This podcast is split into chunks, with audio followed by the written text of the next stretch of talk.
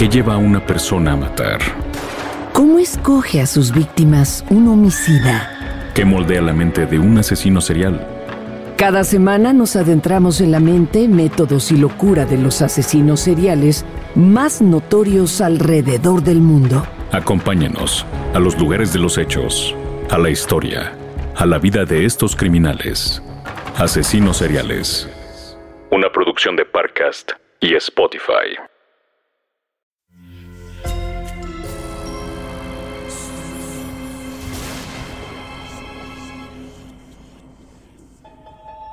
Portal Sonoro no se hace responsable de las visiones, pesadillas o encuentros cercanos del cuarto tipo que puedan suceder antes, durante o después de la experiencia. Para una experiencia sonora completa recomendamos audífonos para dejarte envolver por el mundo de experimentos retorcidos. Escucha bajo tu propio riesgo.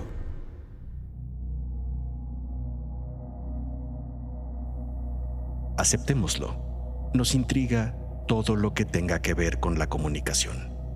¿Cómo tiene lugar? ¿Cómo la hacemos mejor? Más clara, más portátil. Queremos saber todo lo relacionado con la comunicación. ¿Dónde, cuándo, por qué y con quién? Incluso si ese con quién es alguien muerto. Nos fascina la comunicación porque es parte de lo que nos ha hecho sobrevivir como especie. Por eso la estudiamos, aunque esos estudios nos lleven a experimentos insospechados, bizarros o puramente retorcidos.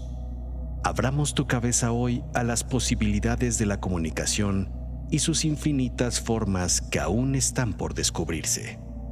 Londres, 1922. En una casa de la alta sociedad británica se reúne un grupo selecto de personas. La razón para el encuentro, una sesión espiritista. Pero no una sesión espiritista cualquiera la mayoría de los asistentes está ahí por la intrigante presencia de uno de los escritores más reconocidos de la época, Arthur Conan Doyle, la pluma detrás del personaje Sherlock Holmes. Pero no era lo único curioso en la sesión.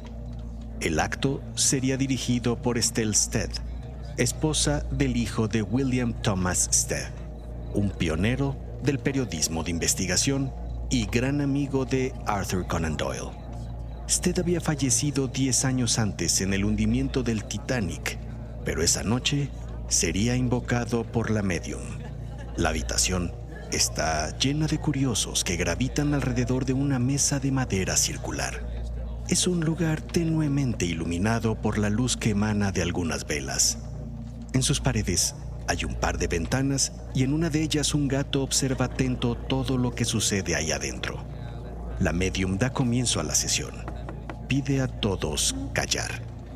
Saluda y luego de pedir permiso a los muertos, invoca a William Thomas Stead. Acorde con la situación, el silencio es sepulcral en el cuarto. Dinos si estás aquí, dice la medium. Manifiéstate.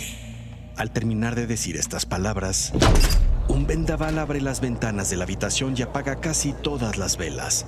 Los presentes, aunque sorprendidos, se apresuran a cerrar las ventanas y encienden las velas de nuevo para poder seguir con la sesión. Los ojos de la medium se van entonces a blanco, mientras comienza a balbucear algunas palabras. Sí, William, lo haré. Te dejaré canalizar tu mensaje a través de mi cuerpo. Enseguida, su cuerpo se comienza a contorsionar y, súbitamente, se queda quieto. Con una voz más ronca dice, Arthur, mi amigo. Soy William. Hay mucho más que te tengo que comunicar. Este es un reino infinito. Después de esto, los ojos de la medium Estelle regresan a la normalidad y Estelle toma una bocanada de aire. Luego de unos segundos de silencio, la gente comienza a aplaudir aprobando la espeluznante sesión que acaban de presenciar. Mientras las luces de la casa se encienden poco a poco, se puede ver claramente que el que más fuerte aplaude es Arthur Conan Doyle, promotor y profundo creyente de la comunicación con los muertos. Ahora escucha. Solo escucha el sonido de las manecillas. Escucha cómo se desvanecen una a una. Es así porque ahora quizá hemos logrado que entres en un trance podcástico en el que dejarás de ser tú. Y hasta que escuches las manecillas de nuevo, mi voz te permitirá entrar por unos minutos en la cabeza de Stanley, un joven y ambicioso asistente de investigación que muy pronto tendrá un asiento en primera fila para atestiguar un muy bizarro experimento de comunicación. Sonoro presenta Experimentos Retorcidos. Y esta es la voz de tu anfitrión, Alejandro Joseph.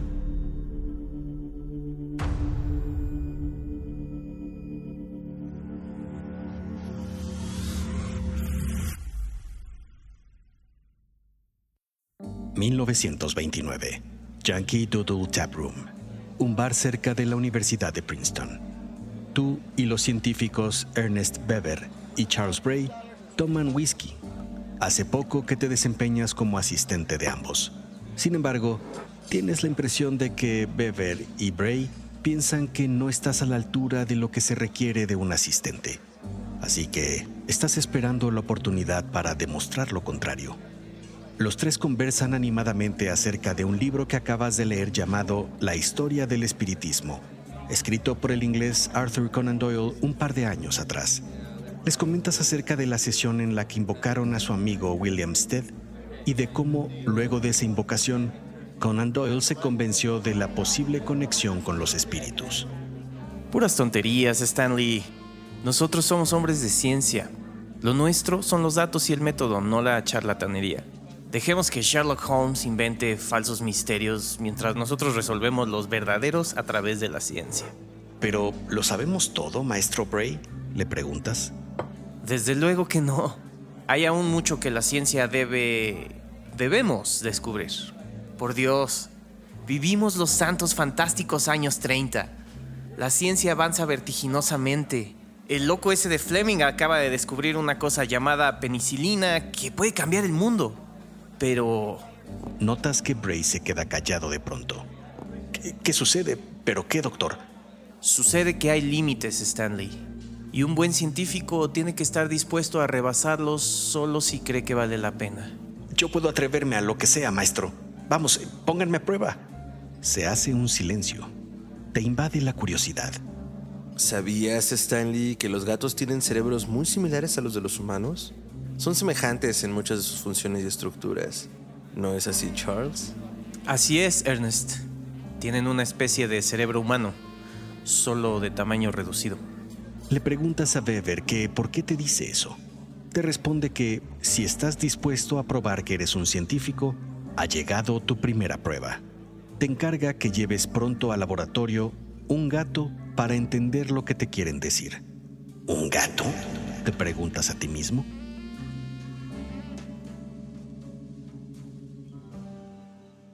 Por la noche de ese mismo día, te cuesta trabajo conciliar el sueño. Estás pensando en lo que dijo Bray. ¿Cuál era ese límite que costaba trabajo cruzar? ¿Qué tal si Bever y Bray tenían en mente un experimento como el de Fleming o el de la teoría de la relatividad de Einstein o algo parecido a eso del electrón que no entiendes muy bien? Te quedas dormido con esos pensamientos dándote vueltas hasta que te despierte el maullido de un gato en las escaleras de emergencia de tu edificio. Intrigado, sales a su encuentro por la ventana. El gato se escabulle con habilidad y ves que se mete dos departamentos arriba. Decides seguir al gato por la escalera de emergencia por simple curiosidad. Y al asomarte a la ventana por la que entró el gato, ves a más de 20 felinos repartidos en la sala del departamento que ahora entiendes que es el de la señora Elfrich. La señora Elfrich, una señora de edad y algo sorda, es un amante de los gatos con la que te has topado en varias ocasiones en el pasillo. La señora Elfrich era querida a pesar de los insoportables olores a orín de gato y las alergias de algunos vecinos a los meninos. Pero al ver a tanto gato reunido, en tu mente aparece una idea. Te apersonas por la mañana en el departamento de la señora Elfrich. Te abre y te presentas como su vecino del 34. La señora te mira extrañada. No es común que reciba visitas. Le dices que tienes curiosidad de aprender a cuidar a un gato y que estás seguro de que ella sabe cómo hacerlo. La señora Elfrich cambia su semblante hostil por uno amable. Pase, joven, pase, tome asiento, por favor. La señora Elfrich se dirige a la cocina mientras tú miras la ventana que da a las escaleras de emergencia por la que te asomaste la noche anterior. Ella regresa de la cocina con un plato de galletas de vainilla y una pequeña jarra de té negro. Mmm, pues todos los gatos son diferentes y hay que conocer su carácter. Por ejemplo, este, ven, ven, este es niebla, es retraída y tímida, pero siempre reclama atención. La señora Elfrich te presenta entonces a Sigmund y su comportamiento analítico, a Robinson, que siempre anda solo, y sigue así con varios hasta llegar a Ramsés. Ramsés es diferente, es el gato alfa, aunque no es agresivo ni peleonero. Me lo regaló el señor Patón, el dueño de la tienda de antigüedades que cerró sus puertas hace unos años. ¿La conoció usted, joven? No, no la conocías te explica que el señor le dijo que se trataba de un gato cuyo linaje se remontaba en línea directa a la época de los faraones egipcios, una época en que los gatos eran considerados dioses. Cuando te acabas el té, agradeces la hospitalidad y te despides. Vuelva pronto, joven. Lo haré, señora Elfrich. Téngalo por seguro. Mientras te marchas, tienes la sensación de que Ramsés te sigue con la mirada. La señora Elfrich no sabe que regresarás esa misma noche y que entrarás por la ventana. Al día siguiente llegas al laboratorio de Beverly Bray con varios rasguños en la cara y los brazos y una jaula en la mano. Dentro de la jaula llevas a Ramsés. Maestros, aquí está el gato. ¿Qué sigue? Bray y Bever están sorprendidos de tu velocidad para hacerte del gato. Les comentas que fue un préstamo de una vecina y que con suerte se lo podrías regresar para la noche. Bever y Bray se miran el uno al otro. Stanley, si hacemos el experimento, es un hecho que eso no sucederá. El gato será lastimado y en última instancia sacrificado. Así que te tenemos que preguntar si estás dispuesto a seguir adelante con la prueba. Puedes aún regresarlo con tu vecina si esa era tu idea. Sientes que aquello podría mostrarte no solo como un inútil, sino también como un tonto. Eh, no, no es necesario. La señora de hecho estaba harta del gato y lo quería regalar, así que que mejor que el gato sirva a la ciencia y al experimento. Adelante, comentas. Tu corazón bombea adrenalina. Bueno, siendo así, convirtamos al gato en un teléfono. Había algo que la ciencia, a pesar de todos sus avances, no había podido determinar, la percepción del sonido. De eso iba el experimento. Bever y Bray pretendían averiguar la relación entre la respuesta del nervio auditivo y los estímulos externos de frecuencias e intensidades. En otras palabras, querían saber cómo suena en nuestra cabeza lo que suena fuera de nuestra cabeza un experimento que nos diga cómo escuchamos lo que escuchamos. Pero el primer problema era comenzar. Bever y Bray se miran nuevamente el uno al otro. Stanley, este experimento implica que anestesiemos a Ramsés. Hagámoslo, les dices. Luego deberemos abrir su cráneo. Tardas un poco y nuevamente haces ver que está bien.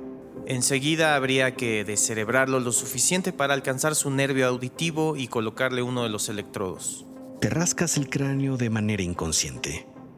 El otro electrodo se deberá colocar en otra parte del cuerpo, pero Stanley, insisto, podemos no hacer nada y tú podrías regresarle hoy mismo por la noche el gato a tu vecina sano y salvo. Miras a Ramsés y le acaricias la cabeza. El experimento se llevará a cabo por la mañana. ¿Ves que no es tan fácil? Eh, no importa. Estoy de acuerdo. Que mañana sea el día. Por la noche, al llegar a tu edificio, te encuentras a la señora Elfrich en las escaleras. La notas agitada y apesadumbrada. ¡Ay!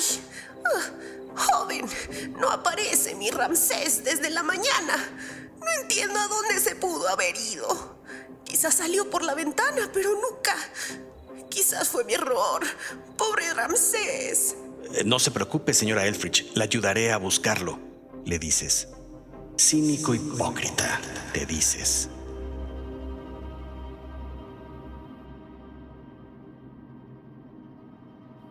Al día siguiente llegas a buena hora al laboratorio de Beverly Bray en la Universidad de Princeton. Ambos científicos se encuentran ya ahí. Sientes que Ramsés te sigue con la mirada desde tu entrada, reprochándote como si pudiera detectar tus mentiras a la señora Elfridge. Beverly Bray te explican que el experimento requiere de dos habitaciones aisladas una de la otra, aunque con un vidrio de por medio para poder observarse entre habitaciones. En la primera habitación estarás tú y el gato. En la segunda, Beverly Bray registrando los sonidos que envíes al oído del gato. Pero antes, como ya te dijimos, hay que preparar al gato, así que comencemos. Stanley, trae al gato. Te pones unos guantes para manipular animales y llevas la jaula con el gato a la mesa.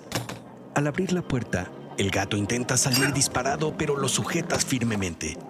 Bray lo inyecta de manera pronta y el gato comienza a perder energía, aunque no deja de mirarte ni un solo segundo. Te llega la idea de suspenderlo todo, aunque no dices nada. Enseguida, Bray te pide la bandeja con lo necesario para abrir el cráneo del gato. Se trata de un solo movimiento, Stanley. Bray abre con firmeza el cráneo y comienza el proceso quirúrgico de descerebrización. Te pide que lo ayudes a hacer espacio suficiente para que coloques el electrodo con forma de gancho cerca del nervio auditivo del felino. El otro extremo del electrodo lo conectan al tejido que quedó volando pegado al cerebelo. Para tu tranquilidad, el gato, con sus ojos cerrados, parece estar completamente dormido. Como segundo paso del experimento, Bray conecta el cable con los electrodos a un cable recubierto. Ese cable recubierto corre por casi 20 metros y entra al cuarto insonorizado en donde se encuentra por ahora únicamente Weber. El cable se conecta a un amplificador y el amplificador a un receptor telefónico por el que se verificará si coinciden los sonidos que emitirás tú en la habitación contigua con el gato con lo que sonará en el auricular. Al finalizar de tirar y conectar el cable, Bray te pide que te quedes entonces con el gato y sigas las instrucciones de envío de sonidos mientras él va a la habitación insonorizada con Bever para registrar las respuestas del gato a los estímulos. Al quedarte solo con el gato descerebrado y tirado en la pequeña mesa de cirugía, tienes una sensación de angustia y un pequeño hormigueo te recorre la espalda. Respiras hondo es momento de comenzar el experimento del gato teléfono. Tienes en tus manos el listado de los diversos sonidos que estarás enviando. Prueba sonido 1, tono 440 Hz. Les en voz alta. Puedes ver a través del cristal el cuarto contiguo. En él, Bray y Beber levantan su pulgar en señal de aprobación. Muy bien, prueba 2, sonido de 880 Hz. Generas el tono y casi de inmediato puedes ver en la cabina la alegría de Beverly Bray. Al parecer, todo marcha conforme fue planeado. Continúas enviando diversos tonos de sonido y Beverly Bray confirmando su recepción en la otra habitación. Era claro que Ramsés funcionaba como un bizarro y repugnante transmisor de teléfono. Cada vez que su oído era estimulado, generaba un estímulo idéntico al sonido original que se transportaba a través del cable, comprobando como positiva esa fase del experimento. Pero había que probar algo más complicado, el envío de la voz humana. Para ello, te debes acercar a la cara del gato y prácticamente oler su cráneo destapado para luego contar del 1 al 10. 1, 2, tres. Lo haces evitando el vómito a pesar del asco. Del otro lado te indican con el pulgar el éxito de esa fase. Casi para finalizar el experimento, debes decir una frase al azar al oído del gato que deben reconocer en la otra habitación. Para corroborar, Bever y Bray anotarán en una cartulina lo que escuchan que le dices al oído al gato sin que haya estado previamente acordado. Viendo a Ramsés en esta situación, pensando en la señora Elfridge y en que tu sed de éxito te tiene oliendo sesos de gato, no se te ocurre otra cosa que acercarte al oído del gato y decirle, lo siento Ramsés, era necesario. Del otro lado, los dos investigadores se te quedan viendo extrañados. Beber anota en una cartulina, repite, por favor, no entendimos. Vuelves a acercarte al oído. Lo siento, Ramsés, era necesario. A continuación, anota Beber en la cartulina algo que no te parece que tenga sentido. Anotaron en la cartulina, tendré venganza. Un frío recorre tu cuerpo, pero con tal de terminar el experimento, no dices que se equivocaron. Para finalizar, debes subir la dosis de anestesia al gato para que muera y comprobar si entonces el sonido deja de transmitirse. Eso comprobaría que la energía del cuerpo es la responsable de la comunicación. Mientras vas incrementando la cantidad de anestesia, puedes ver cómo el gato va perdiendo sus signos vitales. Te aseguras, luego, de que no tenga pulso, y para verificar la muerte del gato, tienes que enviar un último tono. Último tono, 777 Hz. Beverly y Bray están emocionados en la otra habitación. Comprueban que no se escucha nada. Se levantan para ir a la habitación en donde te encuentras. Con Beverly y Bray dando la vuelta para llegar hasta tu habitación, respiras hondo al saber terminado el experimento. Sin embargo, al bajar la mirada para ver al gato, gritas al ver a Ramsés abrir los ojos. Tus signos se disparan y entonces Ramsés emite un extraño maullido que sientes que perfora tus oídos y te provoca hacerte ovillo en el suelo. ¡Para! ¡Para! gritas. Es un sonido agudo y espantoso que parece tomar toda la habitación. Gritas que se detenga, pero ese extraño maullido no cesa hasta que Bever y Bray entran a la habitación y te miran, tendido inmóvil en el suelo. Al parecer, solo se trató de un desmayo provocado por falta de sueño y tensión. Para esa misma noche te han dado de alta. Bever y Bray agradecen que estés bien y te preguntan si necesitas que te lleven a casa. Les dices que prefieres caminar y tomar aire fresco si no les importa. No entiendes muy bien qué pasó.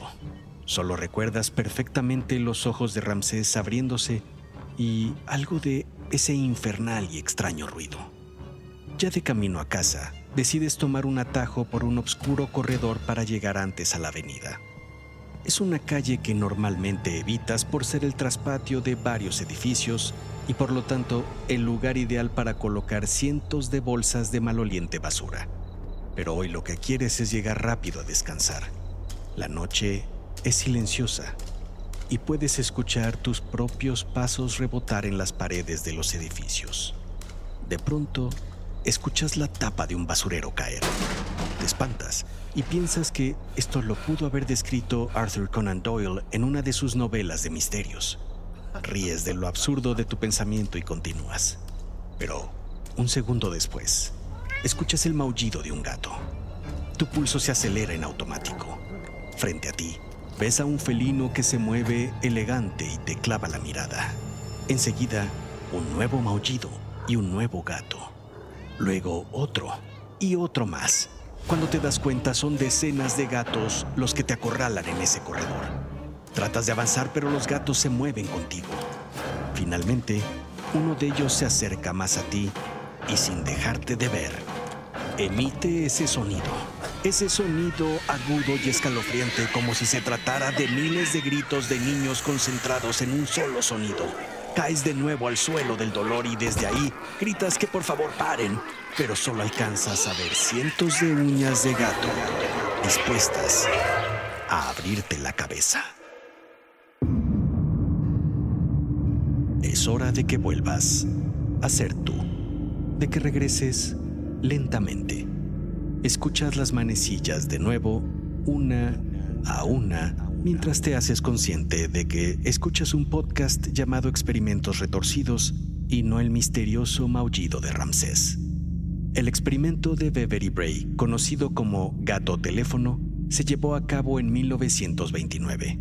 Ha sido criticado por su trato cruel hacia los dos gatos que utilizaron en el experimento.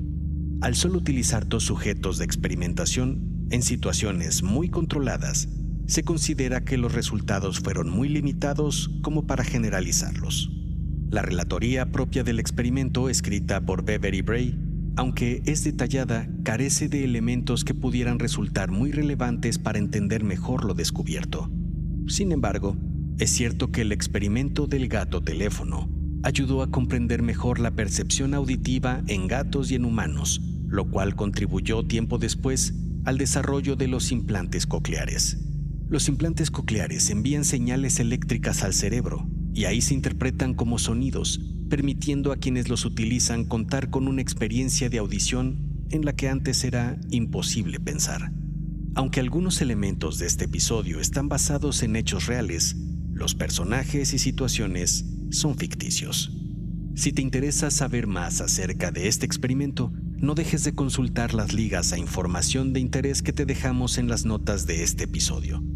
En la producción de este podcast estuvimos Fer Félix Santamaría, Israel Garfield Pérez y Karina Kitty Fantástica Riverol. En la asistencia en la investigación, Daniel Cheshire Valenzuela. Guión y voz, su anfitrión Alejandro Combotas Joseph. Te espero en nuestro próximo episodio, en el que exploraremos otro experimento retorcido. Y mientras eso sucede, no olvides suscribirte, calificarnos y regalarnos un comentario en Spotify o en Apple Podcast te lo agradeceremos retorcidamente.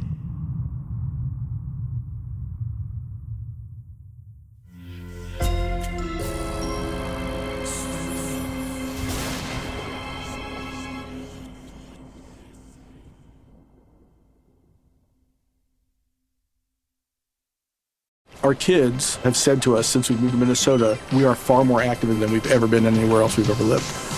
Moving to Minnesota opened up a lot of doors for us. Just this overall sense of community and of values that, you know, Minnesotans have. It's a real accepting, loving community, especially with two young kids. See why CNBC ranks Minnesota number four best state to live and work. A great place to work, an even better place to live. ExploreMinnesota.com slash live. ¿Qué lleva a una persona a matar? ¿Cómo escoge a sus víctimas un homicida? ¿Qué moldea la mente de un asesino serial?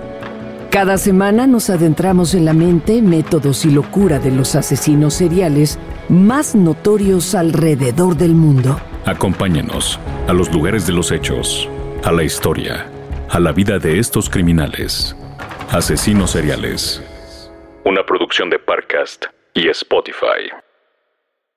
Sé bienvenido a Tristan Terror, mi podcast donde comparto múltiples vivencias paranormales que mi propia audiencia me manda.